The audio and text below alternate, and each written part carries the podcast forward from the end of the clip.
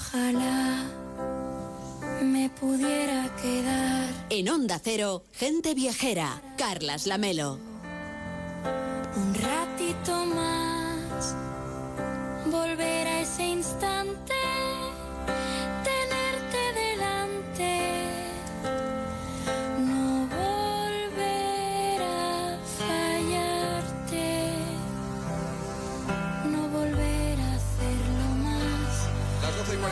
11 y 42 en Canarias. Soy gente viajera en directo desde la oficina de turismo de Estella Lizarra. Estamos en Navarra proponiendo otro turismo. Pablo Mérida, ¿cómo estás? Muy buenos días. Buenos días, Carles, ¿qué tal? Vamos a hablar de ese destino de cine porque aquí Robin Hood, James Bond, Daenerys, la madre de dragones, se puede saber qué tiene Navarra para que traiga tal cantidad de personajes, de películas, de producciones audiovisuales. ¿Tú has averiguado qué hay detrás de todo esto? Eh, yo lo tengo más que claro. En- vamos, desde que llegamos me he dado cuenta que el secreto es que Navarra queda bien en cámara. eh, y queda bien porque lo tiene prácticamente todo. Desde bosques frondosos áridos desiertos, de fortalezas medievales a increíbles caseríos rurales, de silenciosos alledos a, a ciudades bulliciosas. Es, en un espacio relativamente pequeño encuentras un montón de paisajes de película. Eh, ¿Cómo quieres que no triunfe en cine? No, pues ah, sin lugar a dudas, en los últimos años el cine ha cobrado un especial protagonismo, sobre todo, por ejemplo, en la zona del Valle del Baztán, que visitábamos ayer mismo. Sí, claro, por, eh, sobre todo por las adaptaciones al cine de la popular trilogía escrita por Dolores Redondo. Entre 2017 y 2020, el cineasta Fernando González Molina llevó a la pantalla las tres obras, la, la adaptación del Guardián Invisible, El legado de los huesos y Ofrenda a la tormenta. Todas ellas protagonizadas por la actriz eh, Marta Etura, que da vida a la inspectora de la Policía Foral, Amaya Salazar. Tenemos que hablar con sus amigas, que nos digan dónde estuvieron y con quién. ¿Y cuándo fue la última vez que la vieron? De acuerdo. Huele a tabaco. Oye, las amigas de la cría tienen 13 años al azar. No hace falta sacarlas de la cama y alarmarlas todavía más. Será mejor llamarlas en un par de horas. Las películas se rodaron todas en el valle y descubrieron al gran público la asombrosa belleza de un entorno único, eh, que tanto en las novelas como en sus adaptaciones funciona casi como un personaje más. De ahí que el Baztán se haya convertido en un lugar de peregrinación, tanto para los seguidores de las novelas como de sus adaptaciones. La gente viene deseosa de seguir la estela de la inspectora Salazar y también de conocer los misterios y leyendas de la zona. Hace años me dijo que había visto un basajaun en el bosque. Pero bueno, ahora le da vergüenza contarlo.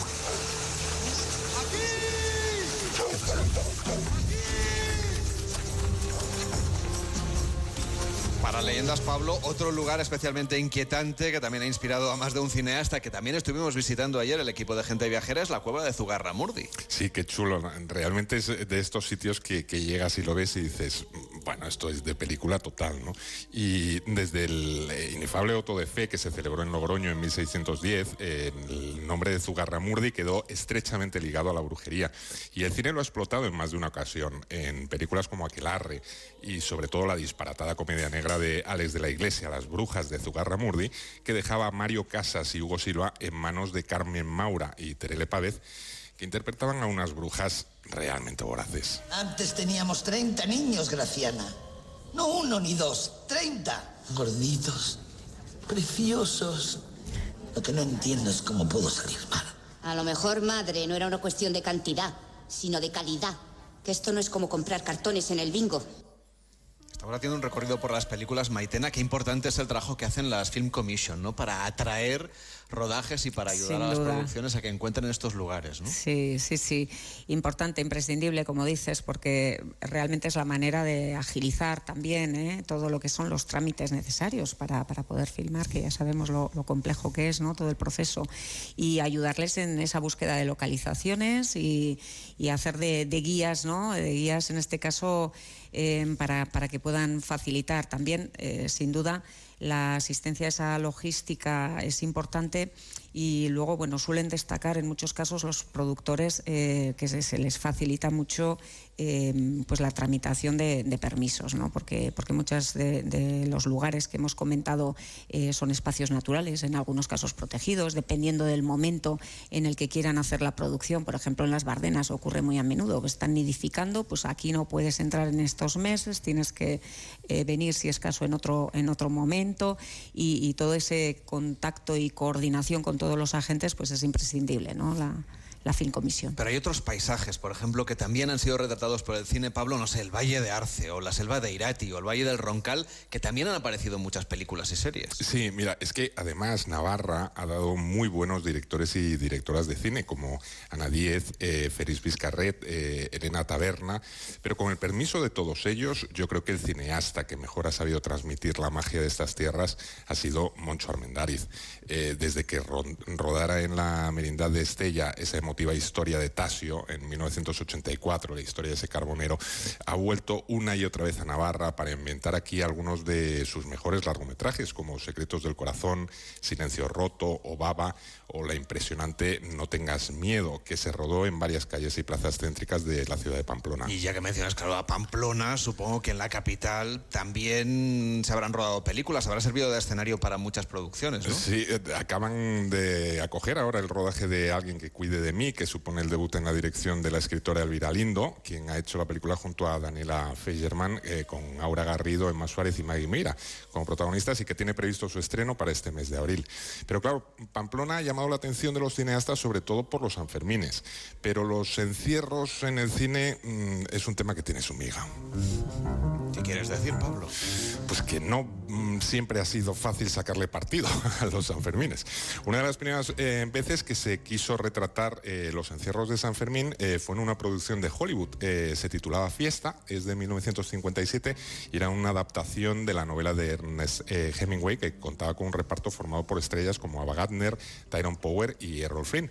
Pero ni los actores ni el director, que era Henry King, llegaron a pisar Pamplona, ya que los encierros se hicieron en México con unos cuantos becerrillos. La cosa no quedó muy allá.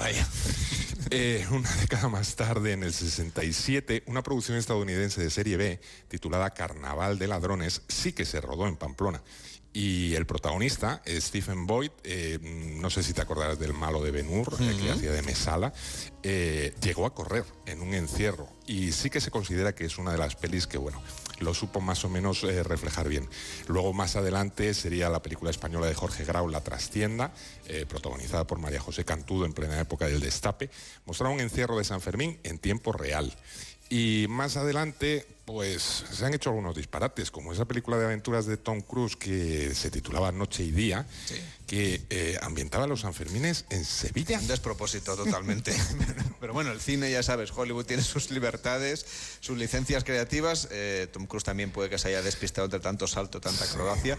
Pero bueno, Sanfermines, aparte, parece que los paisajes de Navarra sí que han seducido también a cineastas, además de todo el mundo que han venido aquí a rodar. De todo el mundo, por ejemplo, las eh, preciosas sierras de Urbasa y Andí al norte de Tierra Estella, trajeron ya en la década de 1970 grandes superproducciones internacionales, como Cromwell, Patton y esa preciosa visión otoñal del mito de Robin Hood que Richard Lester rodó con Sean Connery y Audrey Hepburn, que se titulaba Robin y Marian, cuyo rodaje también pasaría por la fortificación medieval del cerco de Artajona.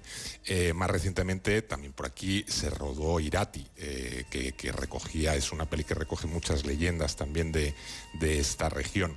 Y también ha servido como escenario de un estupendo western que el director francés eh, Jacques Audiard rodó en el verano del 2017, Los Hermanos Sisters, con Joaquín Phoenix y John Reilly. Digo yo que si era una película del oeste, lo suyo hubiese sido acercarse al Parque Natural de las Bardenas Reales, ¿no? Que por ese curioso paisaje que tiene le llaman el Monument Valley de Navarra. sí, tienes razón. Y de hecho la idea inicial del director era rodar allí, en, en Bardenas Reales. Pero cuando le enseñaron las sierras de Urbasa, le parecieron más apropiadas para su historia de buscadores de oro. De todas formas, ya te digo que tampoco fue un desastre para Bardenas Reales, ya que este enigmático espacio del sur de Navarra, con su paisaje extremo y desértico, ha sido y es uno de los más demandados a la hora de realizar producciones audiovisuales en Navarra. Para que te hagas una idea eh, del nivel, Aquí se vino nada menos que James Bond a rodar unas secuencias de 007, El mundo nunca es suficiente. Y por sus polvorientas montañas también se vio pasar a Daenerys, madre de dragones, en la sexta temporada de la popular serie Juego de Tronos.